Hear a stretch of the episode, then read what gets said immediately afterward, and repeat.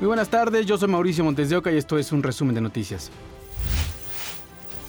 Esta madrugada organizaciones delictivas se enfrentaron en la comunidad de Chihualco, municipio de Leonardo Bravo, en Guerrero. Cuatro personas murieron. Cerca de las 3 de la mañana inició una persecución y un tiroteo sobre la colonia La Trinchera. El intercambio de disparos duró cerca de dos horas. Personal del ejército blindó las entradas y salidas del poblado. Las clases y el transporte público fueron suspendidos.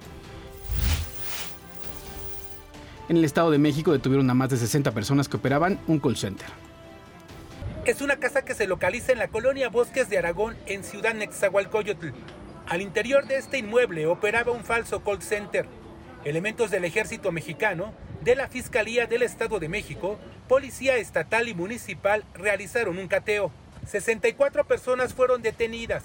Al parecer no solamente cometían fraudes en nuestro país, también en Centroamérica. La diligencia de cateo se practicó en el inmueble que está a mis espaldas, donde se aseguraron a 42 hombres y 22 mujeres eh, de una organización internacional del Perú, de China y de México. Asimismo se aseguraron chips telefónicos, más de mil chips telefónicos, aparatos de teléfono y computadoras. También se encontraron lo que al parecer son drogas y un software no desarrollado en México.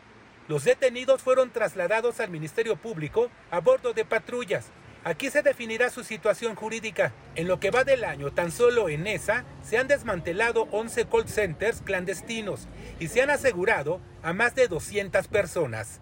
Daniel de Rosas, Fuerza Informativa Azteca. El aumento de extorsiones a comercios provocó que los dueños decidieran colocar cámaras y otras medidas de seguridad. Mauricio de Plano enrejó su negocio, puso cámaras se protegió ante los constantes robos y el temor a las extorsiones. Tenemos que tener cámaras de seguridad, abarrotar pues ahora sí que donde despachamos. Le invertimos pues sí, serán unos 10 mil pesos fue lo que se invirtió en lo que son las cámaras de seguridad. Se pusieron canceles de este lado, canceles del otro lado, puertas con chapa, doble chapa. Como él, muchos comerciantes prefieren asegurar sus espacios para evitar ser víctimas de robos o extorsiones.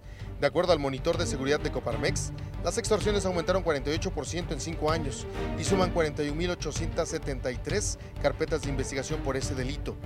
Estado de México, Baja California Sur y Colima encabezan la lista. Al final del día, pues es de lo que comemos. Si no, imagínense qué vamos a hacer el día de mañana. Nos roban, nos extorsionan. ¿Y qué vamos a hacer?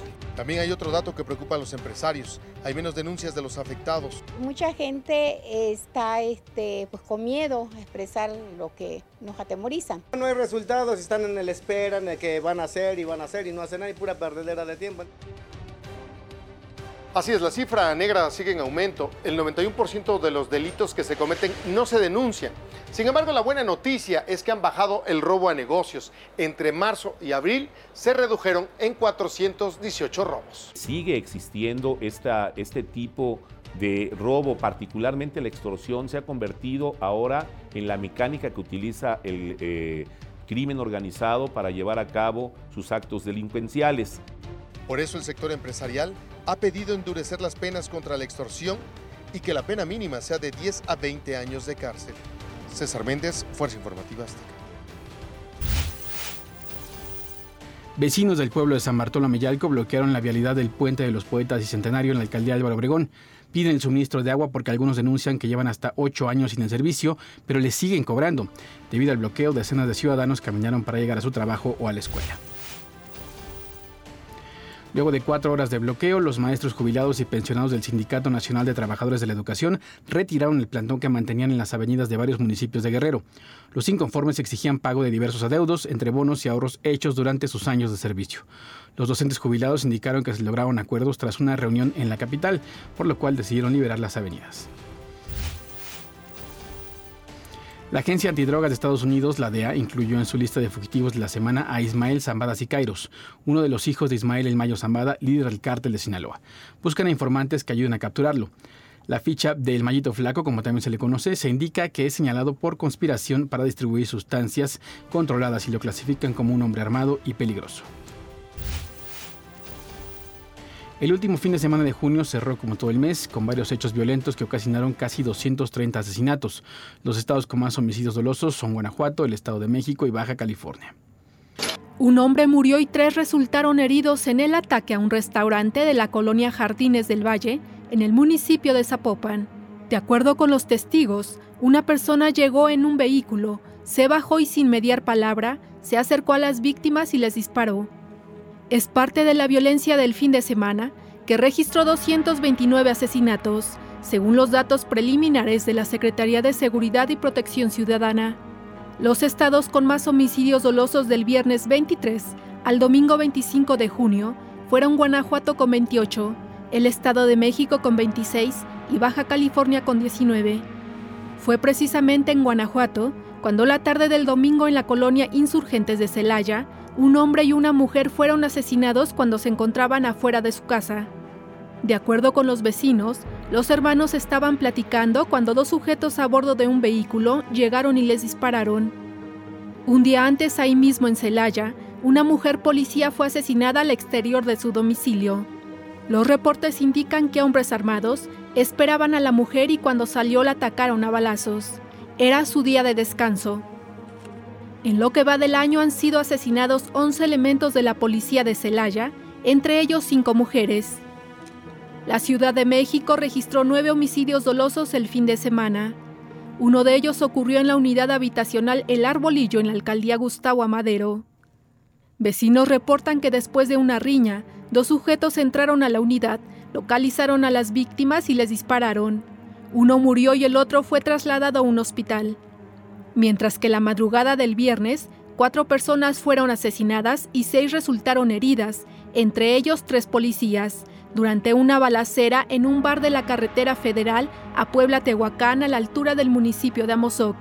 La agresión ocurrió luego de que dos hombres llegaran en camionetas y comenzaran a disparar contra los asistentes. En los tres días del fin de semana, el promedio diario fue de 76 asesinatos.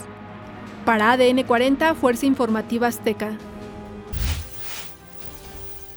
Este lunes renunció el fiscal de Quintana Roo, Óscar Montes de Oca Rosales, y el secretario de Seguridad Ciudadana, el contraalmirante Rubén Ollarvide. La gobernadora Mara Lezama confirmó las bajas y dio a conocer quiénes ocuparán los cargos. La fiscalía queda en manos de Raciel López Salazar y el Congreso del Estado ya analiza su perfil, mientras que la Secretaría de Seguridad queda a cargo del capitán de navío Julio César Gómez Torres. Elementos de la Fiscalía General de la República detuvieron a Gualberto Ramírez Gutiérrez, ex titular de la Unidad Antisecuestros de la ex Procuraduría Especializada en Investigación de Delincuencia Organizada, la CEIDO. Es señalado por desaparición forzada, tortura y coalición en servidores públicos en el caso Ayotzinapa. De acuerdo con Alejandro Encina, subsecretario de Derechos Humanos de la Secretaría de Gobernación, su arresto ocurrió la madrugada del domingo. El PAN, el PRI y PRD presentaron esta mañana su proceso para elegir al responsable de construir el Frente Amplio por México, que no es otra cosa que su candidato a la presidencia estará supervisado por un comité organizador y un observatorio ciudadano. Tiene tres etapas. El registro comenzará el 4 de junio. Los interesados deben tener el apoyo de militantes, simpatizantes o integrantes de la sociedad civil. En una plataforma electrónica deberán incluir 150 mil firmas. Quienes cumplan con el mínimo apoyo social requerido pasarán a la etapa 2. Aquí habrá un foro para que compartan y analicen su visión de México. De ahí se elegirán a tres personas con más respaldo con base en estudios de opinión pública. Los tres finalistas deberán participar en cinco foros regionales y habrá otros estudios de opinión pública y una consulta directa con los ciudadanos. El ganador o ganadora se conocerá el 3 de septiembre. Antes del anuncio del bloque opositor, el presidente dijo que el método para elegir al candidato del PRI, PAN y PRD es una fachada y una simulación, pues ya tienen determinado quién será. Incluso dijo que en dos o tres días el mismo podría dar a conocer el nombre de quién será el candidato de la oposición a la presidencia.